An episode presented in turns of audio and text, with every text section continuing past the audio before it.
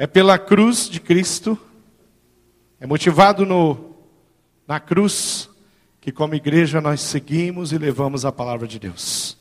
Queria que você abrisse a sua Bíblia, no livro de Atos, no capítulo 15, no versículo 1 até o versículo 21.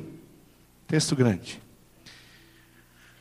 Eu queria que você pensasse um pouquinho a respeito da na vida do Senhor Jesus, a maneira como o Senhor Jesus se envolvia em casas, a maneira ou as quantas vezes, tantas vezes registrado na palavra que Jesus operou milagres, que Jesus pregou a respeito do reino, que se reuniu com a sua equipe, os seus discípulos numa casa.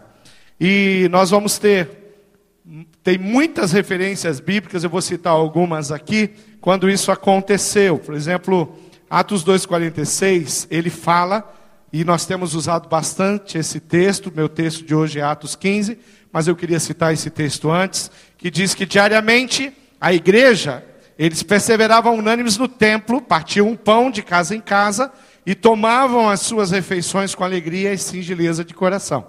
E Atos 5,42 diz que todos os dias no templo e de casa em casa não cessavam de ensinar e de pregar Jesus Cristo, de casa em casa. Quando nós vamos ver isso com Jesus, lá em Mateus 8, Jesus ministrando na casa de Pedro, inclusive ele curou a sogra de Pedro, um milagre. Mateus 9, Jesus ressuscitando a filha do chefe da sinagoga numa casa, a cura de dois cegos na casa de Jesus, na sua própria casa.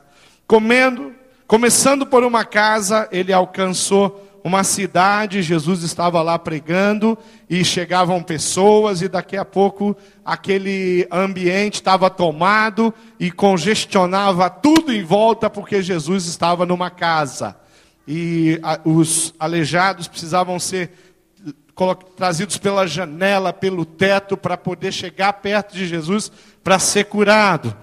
A, a, celebração da ceia foi numa casa. Jesus, ele ele está tocando pecadores na casa de Levi ali, segundo Marcos 5:19. Ele toca, ele restaura, ele salva, ele cura. Lá em Lucas 7, Jesus na casa de um fariseu. Jesus vai à casa de Zaqueu. Lá em Lucas 10, Jesus ensinando na casa de Marta e Maria, e nessa casa específica, Jesus passou diversas vezes. Por muitas vezes, a gente conhece que aquela casa era uma casa de passagem, quando Jesus ia para aquela região viajar ali, Jesus parava ali então na casa de Marta e Maria, e tem o episódio onde ele está ensinando, história que envolve essas duas personagens.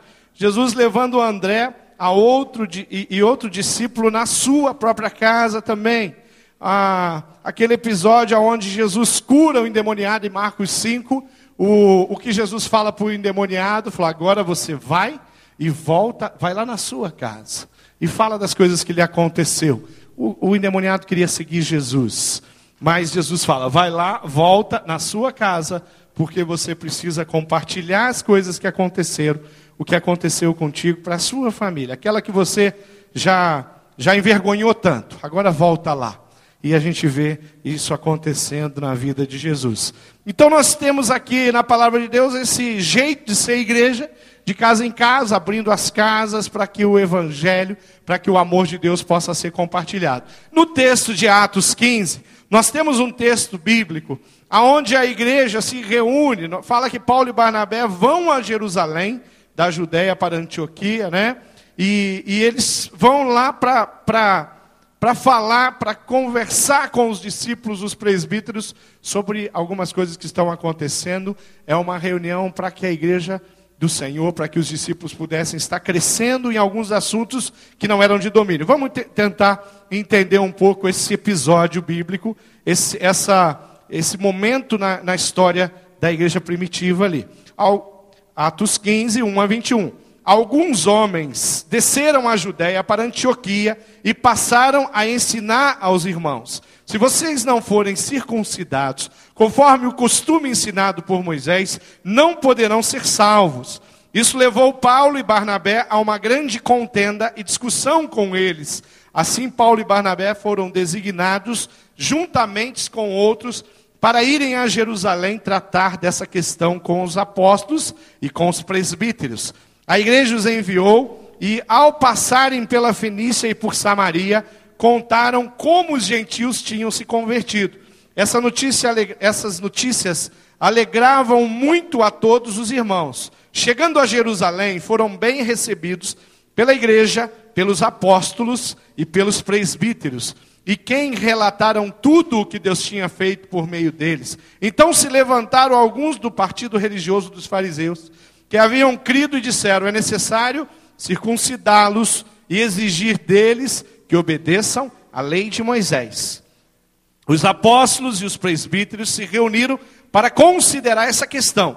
Depois de muita discussão, Pedro levantou-se e dirigiu-se a eles: Irmãos, vocês sabem que há muito tempo Deus me escolheu dentre vocês para que os gentios ouvissem os meus, dos meus lábios a mensagem do Evangelho e crescem. Deus que conheceu os corações, demonstrou que os aceitou, dando-lhes o Espírito Santo como antes nos tinha concedido. Ele não fez distinção alguma entre nós e eles, visto que purificou os seus corações pela fé. Então, por que agora vocês estão querendo tentar a Deus, impondo sobre os discípulos um jugo que nem nós, nem nossos antepassados conseguimos suportar? De modo nenhum. Cremos que somos salvos pela graça de nosso Senhor Jesus, assim como eles também Toda a assembleia ficou em silêncio enquanto ouviam Barnabé e Paulo falando de todos os sinais e maravilhas que por meio deles Deus fizera entre os gentios. Quando terminaram de falar, Tiago tomou a palavra e disse: Irmãos, ouçam-me. Simão nos expôs como Deus no princípio voltou voltou-se para os gentios a fim de reunir dentre as nações um povo para o seu nome. Concordam com isso as palavras dos profetas, conforme está escrito: Depois disso voltarei e reconstruirei a tenda caída de Davi. Reedificarei as suas ruínas e a restaurarei, para que o restante dos homens busque ao Senhor. Busquem o Senhor e todos os gentios sobre os quais tem sido invocado o meu nome, diz o Senhor, que faz essas coisas, conhecidas desde os tempos antigos. Portanto, julgo que não devemos, por dificuldades, aos gentios que estão se convertendo a Deus. Pelo contrário, devemos escrever a eles, dizendo-lhe que se abstenham de comida contaminada pelos ídolos da imoralidade sexual, da carne de animais estrangulados e do sangue, pois desde os tempos antigos Moisés é pregado em todas as cidades, sendo lido nas sinagogas todos os sábados. Nós vemos uma situação de uma igreja que precisa se reunir, que precisa discutir alguns assuntos, que precisa tomar algumas decisões, como corpo, de homens como eu e você, que se reúnem e clamam e buscam a ajuda de Deus para tomar uma decisão com relação a algo que está acontecendo, algo que eles não estão sabendo como, que está havendo uma divergência de opinião. E aqui nós temos aqui claramente alguns querendo, inclusive aqueles que foram citados, querendo que todos fossem circuncidados. Se, essa fosse, se esse fosse um direcionamento de Deus, hoje você pertencia a uma igreja batista, você pertencia a uma igreja evangélica, você seria circuncidado. Mas aqui nós temos o entendimento disso, com relação à lei, com relação a, a, a, ao tempo novo de Jesus, com relação à maneira como a lei é transpassada pela cruz e é nos trazido o entendimento. Ah, quando nós pensamos na igreja e quando nós olhamos a igreja Batista do Bacaxeri, quando nós é, é, testemunhamos do que Deus está fazendo no nosso meio, nós temos tido todo, toda semana os encontros aqui. A cada domingo pela manhã, aproximadamente mil pessoas participam do culto aqui na Igreja Batista do Bacaxeri. No domingo à, à tarde, à noite, no, dos cultos vespertinos, somados, também dá em torno de mil pessoas. Nós temos hoje é, na, é, nos últimos meses e semanas, ah, um número de aproximada, aproximadamente 1.300 pessoas a 1.400 pessoas reunidas nas casas. Todas, todas as semanas, esses esse tem sido os números que nós temos vivenciado. Nós temos, é, em função disso, é, recebido muitas bênçãos, o Senhor tem abençoado muito a nossa igreja. Muitas vezes nós precisamos nos reunir como igreja para tomar decisões. Nós temos tido muita dificuldade com estacionamentos, estamos aí pensando e analisando, e tem uma comissão trabalhando. A igreja vai receber uma proposta para que nós possamos comprar esse imóvel aqui na frente para poder resolver essa questão, pelo menos por um pouco, espero eu, um pouco de tempo, porque eu acho que, que a, a manifestação do poder, da graça, do amor de Deus, ele vai atrair mais pessoas e nós vamos estar se, sempre tendo que sentar e resolver questões que envolvem famílias que estão chegando na IBB. É uma alegria, é um privilégio saber que Deus tem trazido pessoas. É uma alegria, é um privilégio saber que nós estamos entrando em tantas casas. Entrando em casas, até mesmo de pessoas que ainda não provaram Jesus Cristo como Senhor de suas vidas, mas que abrem as suas casas, pedem ao líder de cela, pode se reunir na minha casa, e o líder vai lá para casa, e a igreja tem acontecido e tem prosperado desse jeito. Quando nós analisamos esse texto e olhando alguns princípios, eu não quero me ater na questão da discussão, apesar de citar algumas vezes aqui, mas eu quero me ater na, na, nos princípios e que estão estabelecidos que esse texto tem nos mostrado. Primeira coisa que a gente vê aqui no texto é que eles falam, durante a, o tempo de discussão, a gente não sabe quanto tempo durou essa discussão, eles falam de, do derramamento do Espírito, eles citam isso.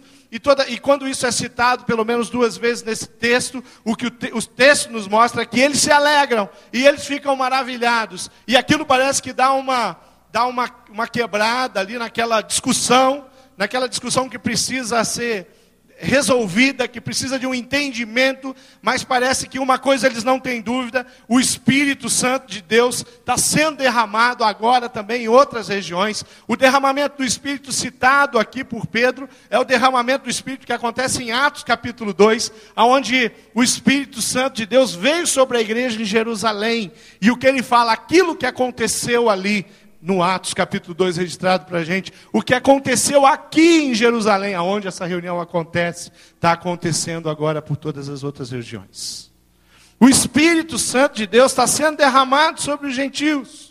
E agora nós precisamos resolver questões que têm a ver com a nossa cultura, que têm a ver com o povo hebreu, que têm a ver com os judeus, que têm a ver com a, a, a nossa história, porque agora a, o Evangelho de Cristo está tomando as outras regiões, está to, tomando as outras famílias, está tomando as outras casas, porque é assim que o derramamento do Espírito vai acontecendo. Muitas vezes existe uma discussão grande.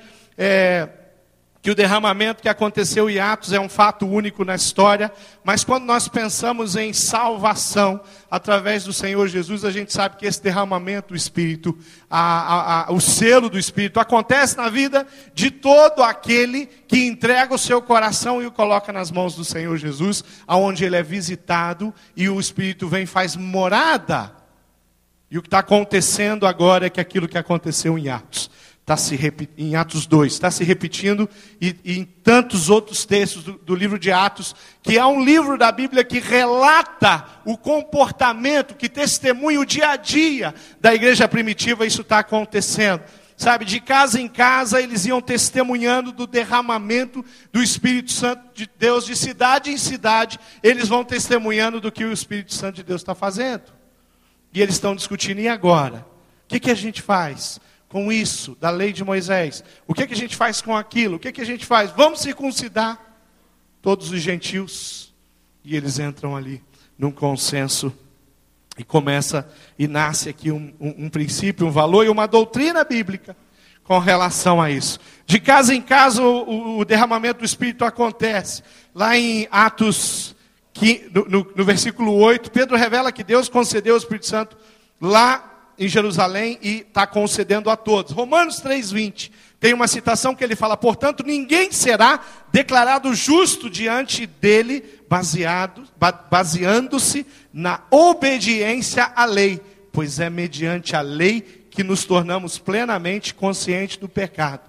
Mas é Cristo Jesus quem restaura e quem nos faz e quem nos torna filho de Deus. Filhos de Abraão não são todos os que são descendentes do povo hebreu.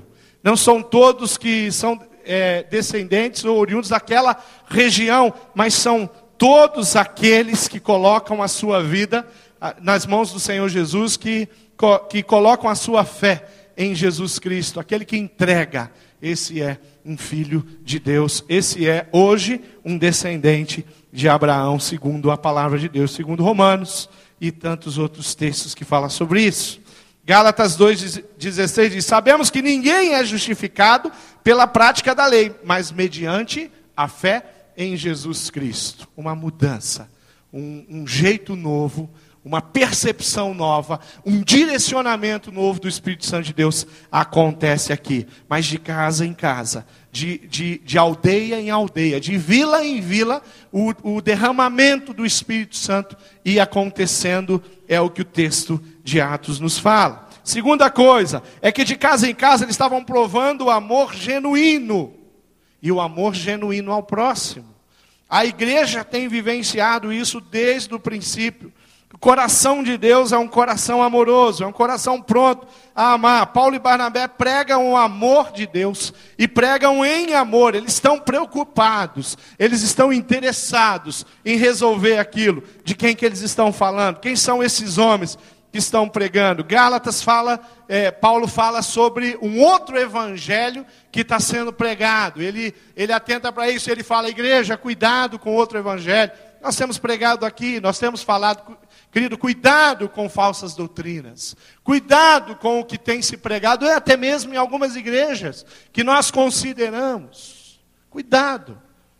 Porque toda palavra que sai da boca do homem, da boca de qualquer pregador, tem que ser testificada pela Bíblia Sagrada. Tem que passar pela palavra de Deus, tem que passar pela cruz, tem que passar por Jesus, tem que se encaixar. Tem que sair entendimento mas aqueles homens que Paulo está falando aqui não são esses, estão pregando outro evangelho. Eu creio que são seguidores de Jesus e que estão confusos aqui pregando e Paulo então e, e Barnabé, Paulo e Barnabé. Paulo vai até Jerusalém para falar com os apóstolos. Quando eles chegam e a discussão começa, nós começamos a aprender um monte de coisa. De casa em casa eles iam promovendo o amor de Deus. O que devemos nós promover nas nossas casas? O que devemos nós promover na nossa igreja? O que devemos nós promovermos na nas nossas células?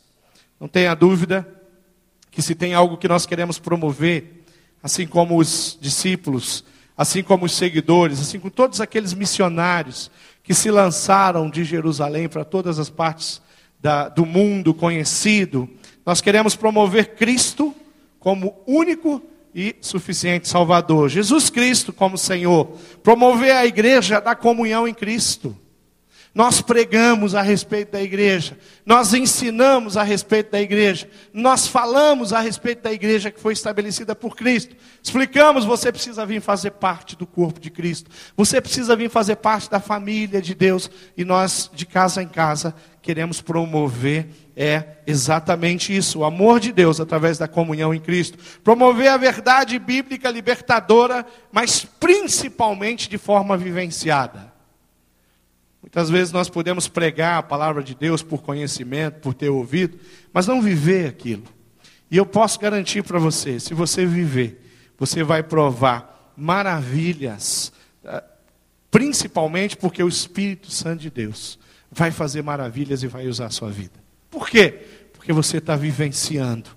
O amor que não, não é fruto de nenhum preconceito. O amor que não é condicionado é o que a palavra de Deus nos ensina e nos capacita a pregar. Levamos a palavra por amor, porque sabemos o que a palavra tem para oferecer para a vida de uma pessoa, para a vida de uma família, para a vida de um, na, numa região, num bairro, numa cidade. Por isso pregamos, por isso promovemos o amor de Deus de casa em casa por todos os lados. Terceira coisa, de casa em casa nós evidenciamos sinais e maravilhas. Eu tenho certeza que se eu, nesse momento agora, chamasse aqui vários líderes aqui em cima, enchesse aqui de líderes de célula, para que eles pudessem contar o que Deus está fazendo, eu ia falar, conta aí algumas coisas.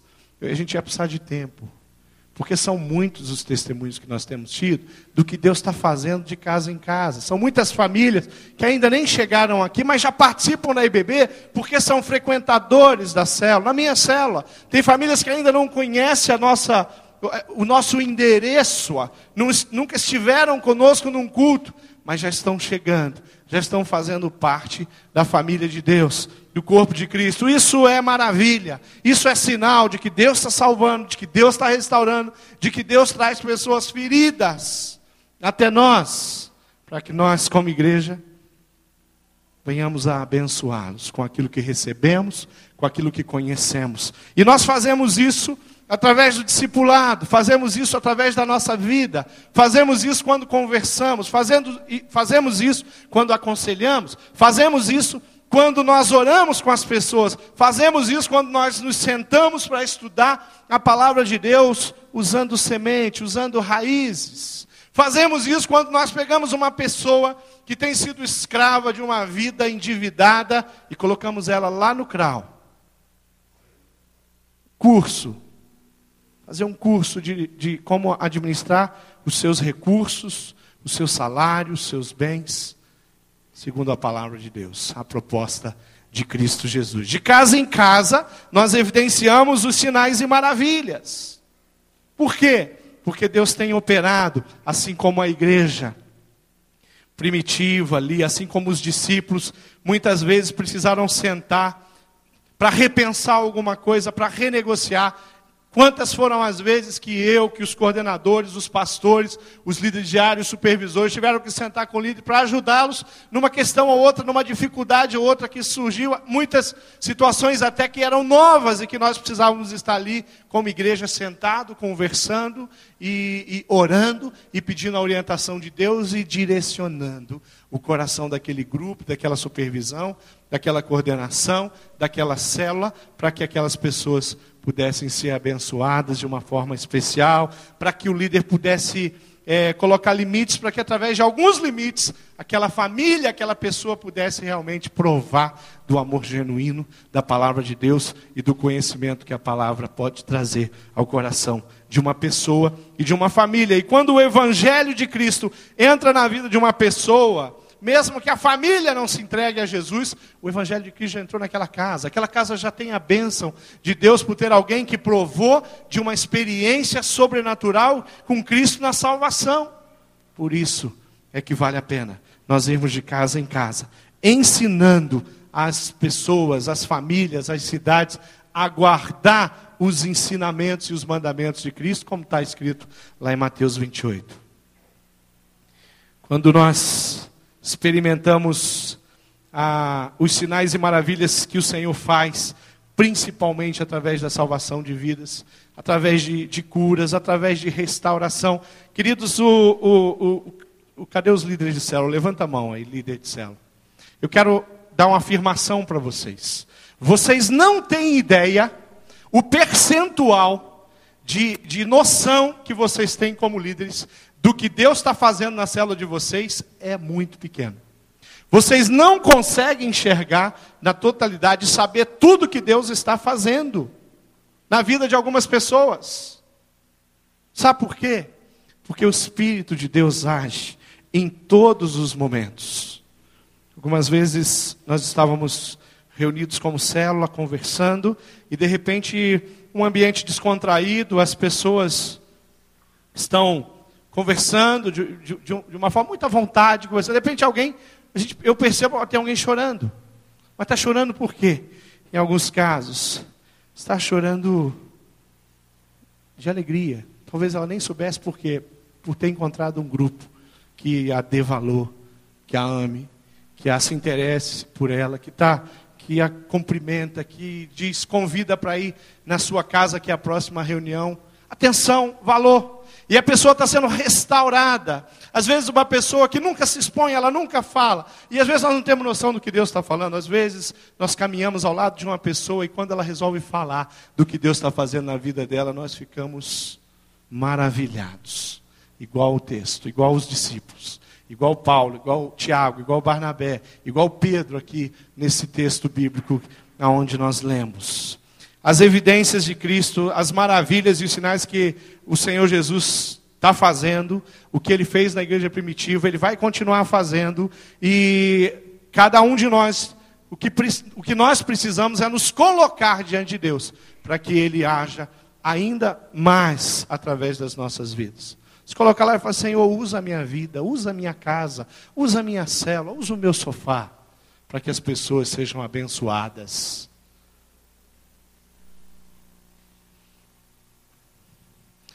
Ah, quando vem uma pessoa aqui que eu não conheço, é um. Nunca vi, então não é membro da igreja, chegou, veio visitar a gente, ouviu, viu aí na revista IBB, leu sobre célula, e ela viu ali, marcou um X que ela quer participar de uma célula, e às vezes ela precisa de uma célula num horário que a gente não tem, e, e, e quando ela, essa pessoa ela indica, ela fala, a gente tenta achar uma célula, tenta, muitas vezes fica é, é, com, conversando com os líderes para que nós possamos abrir uma célula naquela, naquele, naquele horário, naquele dia. Mas o que tem acontecido é que quando vem um membro da igreja, uma pessoa que já foi salva, restaurada, já caminhou, já cresceu, e ela fala, pastor, eu preciso de uma célula nesse horário. Eu falei, querido, então pode abrir na sua casa essa célula. É você. Vem para o vivendo. E você vai ser o líder de célula e está tá resolvido. Vou te ajudar ainda a achar pessoas com essa característica de horário porque é assim que funciona. De casa em casa é a sua casa. De casa em casa é a minha casa. Não é a casa do pastor Marcos. Não é a casa do Carlos. É a minha casa. Não é a casa, né? Do Natal, do Wilson. É a minha casa. Que tem que estar à disposição para que o Evangelho de Cristo seja compartilhado. E assim nós vamos ver sinais e vamos ver maravilhas de todas as maneiras.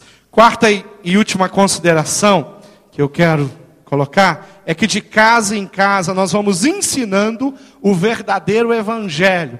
O que está acontecendo no texto é que eles estão ali trabalhando e, e, e a, a luz do Espírito Santo do coração de Deus, eles estão chegando num consenso, e o verdadeiro Evangelho está surgindo, porque o Senhor está revelando, porque a palavra de Deus está sendo escrita ali, está sendo registrada, para que eu e você pudéssemos conhecer a vontade, a boa, a perfeita, a agradável vontade de Deus através da Bíblia Sagrada, através de um livro que é santo, um livro que tem mudado a história de tanta gente.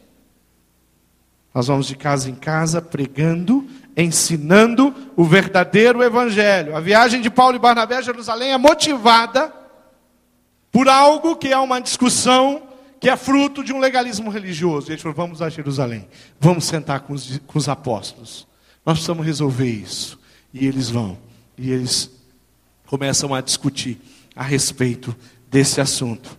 O texto no versículo fala de não criar dificuldades, não criar nenhum tipo de legalismo religioso, não achar que tudo que as outras pessoas fazem é, é errado, que tem que ser do jeito que a gente historicamente faz na nossa cultura, e eles começam a tirar aqui algo muito precioso, que vale muito para as nossas vidas hoje. Tem muita gente confundida nos nossos dias, que precisam ouvir o, o verdadeiro evangelho. Tem muita gente que às vezes e, e, algumas pessoas já falaram comigo, pastor, às vezes eu tenho medo de estar tá ferindo o mandamento de guardar o sábado, o ensinamento bíblico de guardar o sábado. Pessoas que se confundem às vezes e precisam estudar. Para isso, como igreja, nós precisamos sentar com as pessoas.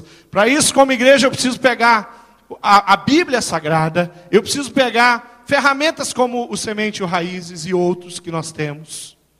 Estou falando do semente e raízes porque é a, a, a, caminhada primeira do nosso ciclo de, de crescimento da igreja, o linha verde. Mas quando nós, nós vemos que, que sentar com uma pessoa que liberta ela, porque a palavra liberta, o conhecimento da Bíblia liberta, o conhecimento da Bíblia, da palavra de Deus, impede que o diabo tenha algumas vitórias sobre a vida dessas pessoas, das famílias, da cidade, nas casas que nós temos que ir ensinando a palavra de Deus.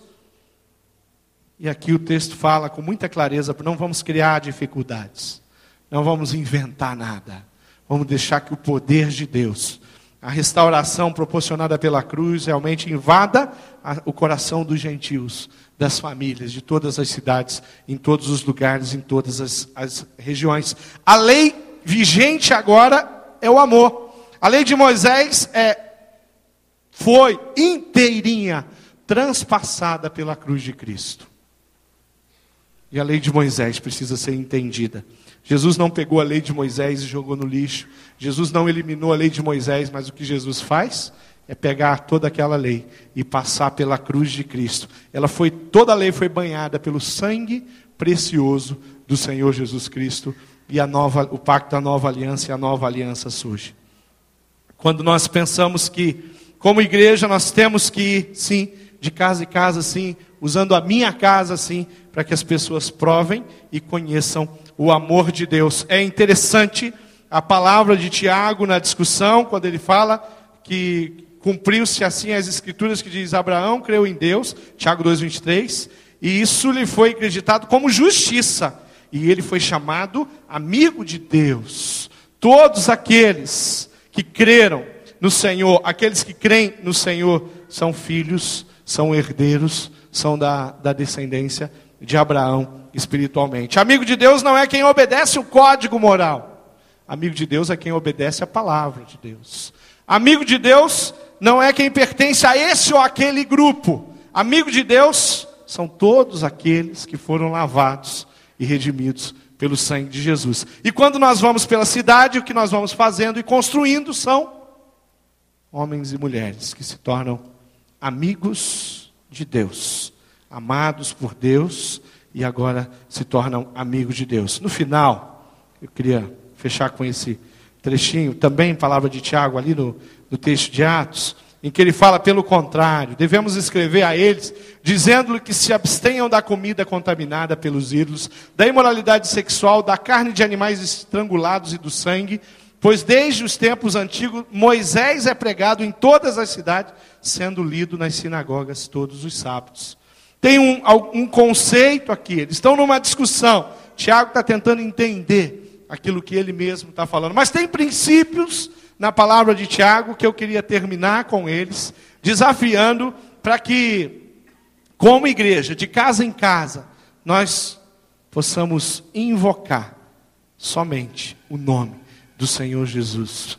Sabe, nós precisamos fugir de tudo que é idolatria na nossa vida e seguir somente a Senhor Jesus, ao Senhor Jesus. Nós precisamos fugir de toda a imoralidade sexual. Ele cita aqui, sabe, esse povo, esse que agora é cristão, esse que agora é amigo de Deus, ele não convive com a imoralidade sexual. Está aqui, de casa em casa, nós vamos falar isso.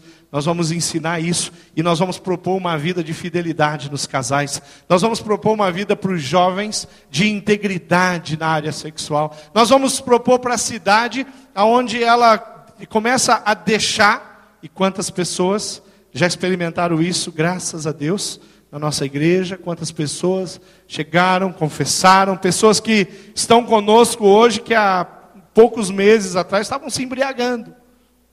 Pessoas que estão conosco hoje, que há um ano atrás estava envolvida com alcoolismo, com tantas coisas, e hoje estão aqui e fazem parte de uma das nossas células e estão sendo abençoadas. Então, fugir da, da idolatria, fugir da imoralidade sexual, está aqui. Isso é princípio, isso é valor. Fugir de qualquer possibilidade de atentado contra a vida, de conspiração contra a vida.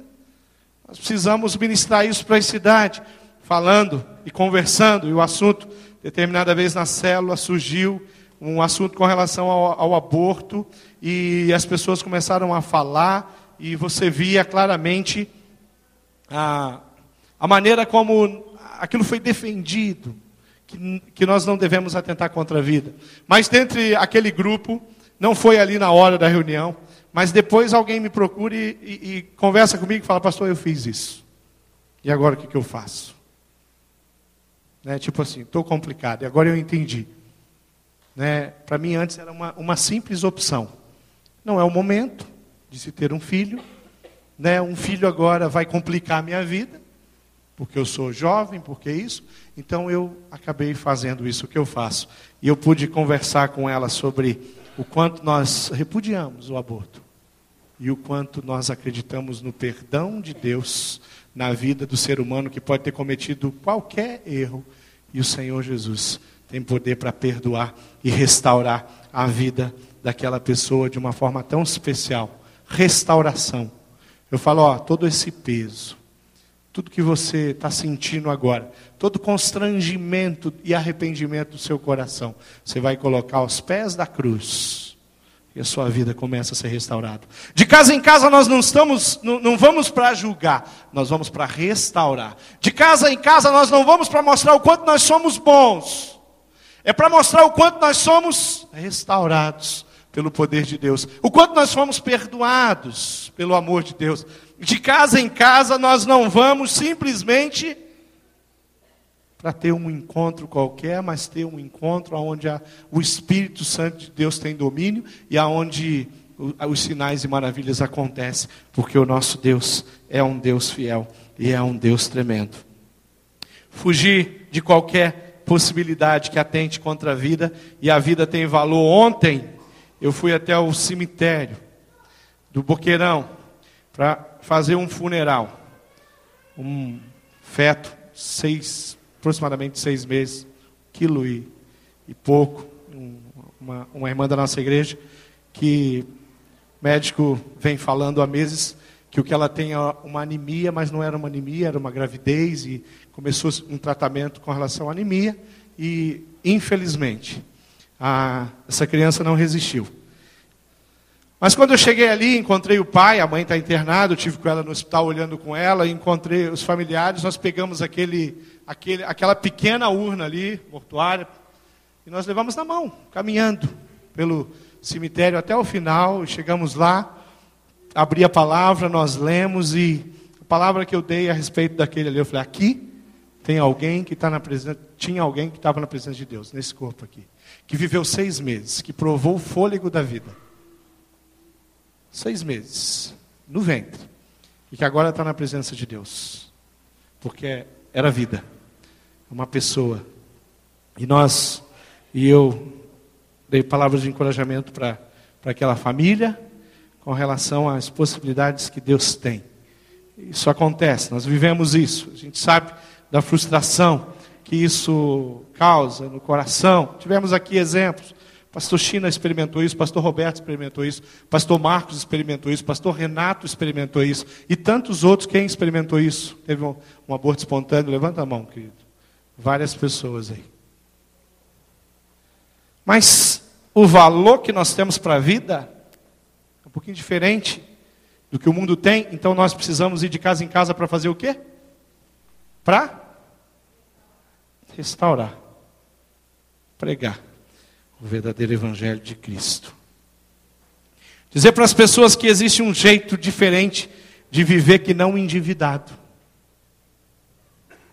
A dívida não necessariamente é um pecado, ela pode ser fruto de alguma situação que aconteceu, mas o viver endividado, ter um estilo de vida endividado, onde o dinheiro está sempre em pauta, isso, sabe, existe uma outra proposta. Existe uma possibilidade, temos um, o CRAU, curso, para que ajude as pessoas a viver plenamente de célula em célula, orando pelas pessoas, de casa em casa, ajudando as pessoas a ter um estilo de vida que não seja endividado. Fugir do amor ao dinheiro. Querido, se você que está aqui, se você tem no seu bolso dinheiro que é impuro, que não é lícito, se livra dele.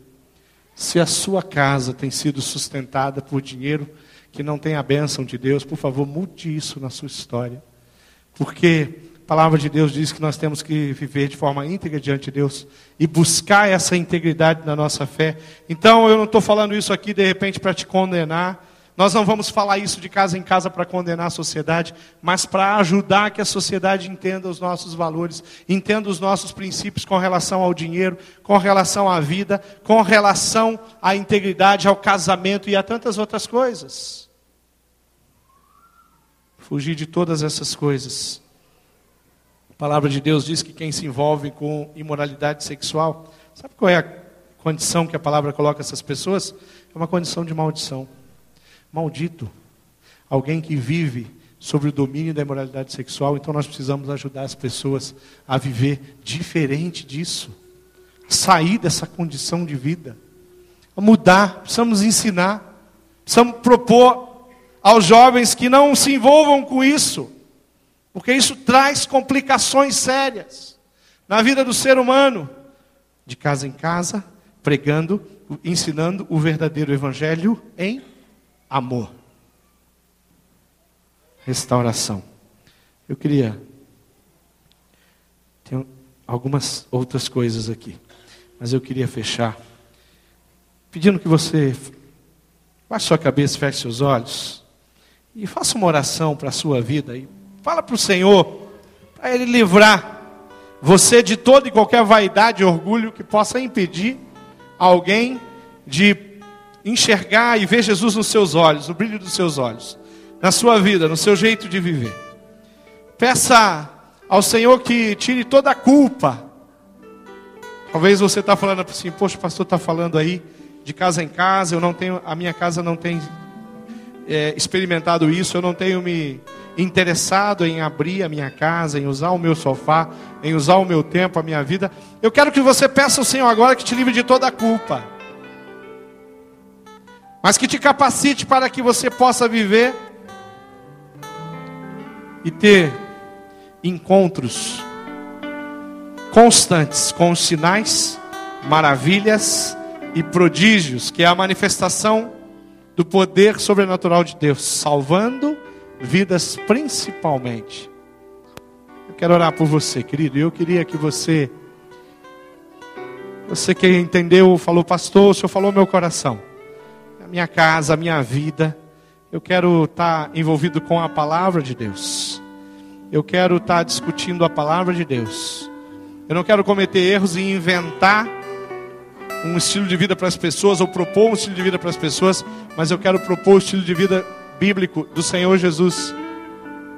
Eu quero ser usado, eu quero ser instrumento de Deus, de casa em casa. Queria que você ficasse de pé aonde você está. Pastor, é comigo. O Senhor falou ao meu coração, a palavra de Deus, o texto de Atos, a experiência dos discípulos ali, a referência de Jesus. É comigo. Fica de pé aonde você está, querido. Que eu quero orar com você. Tudo que eu desejo é que cada vez mais, como igreja, nós tenhamos as nossas portas abertas para que o Evangelho de Cristo seja anunciado e pregado, para que o amor de Deus seja vivenciado. Ah, pastor, eu quero mais e mais da manifestação do poder de Deus através da minha vida e daquilo que eu tenho. Fica de pé onde você está. Quero orar contigo. Isso. Algumas pessoas já estão se colocando de pé, dizendo: Eu quero, eu quero, eu quero experimentar isso. Eu quero experimentar a graça de Deus através da minha vida, expandindo, sabe? Indo até o coração de outras vidas, outras pessoas. Eu quero, de uma maneira muito especial, testemunhar do derramamento do Espírito de Deus. Fica de pé. Eu quero provar o amor genuíno ao próximo. Interesse. Fica de pé, querido. Se você deseja isso na sua vida. Eu quero evidenciar sinais e maravilhas, sim. Fica de pé. Eu quero ir de casa em casa, sim. Com a palavra de Deus na mão. Com o livro Sementes com raízes, liderando grupos. Sabe por quê? Porque vale a pena isso. De casa em casa, nós vamos. E porque a palavra de Deus construiu princípios e valores, como, como esses que foram discutidos aqui. Porque nós temos entendimento claro da palavra de Deus hoje. Nós queremos seguir. Amém. Vamos orar. Sei que está de pé, querido. Sei que Deus tem, tem sonhos para com a sua vida.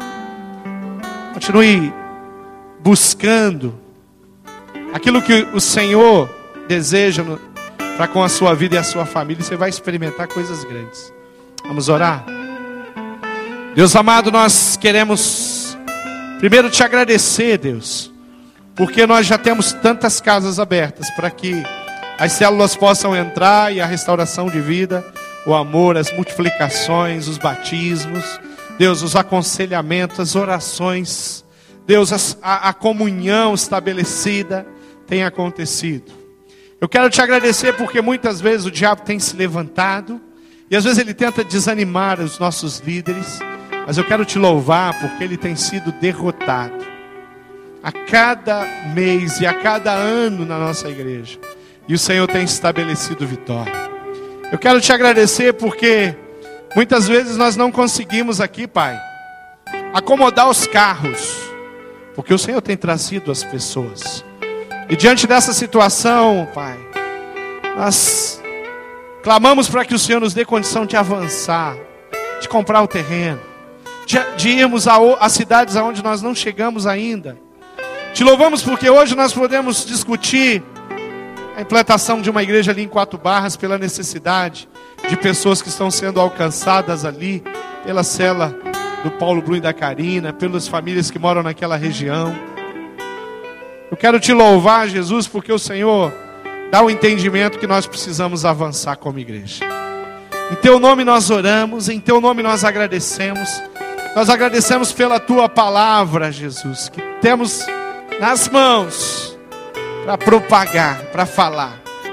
Agradecemos pela pela estrutura, pelas pessoas que o Senhor tem nos dado aqui. Gente com capacidade, com coração para desenvolver ferramentas. Te louvamos por isso, Pai. Louvamos porque o Senhor é o Deus que tem nos protegido e tem nos feito prosperar como igreja. Tem misericórdia de nós, Pai.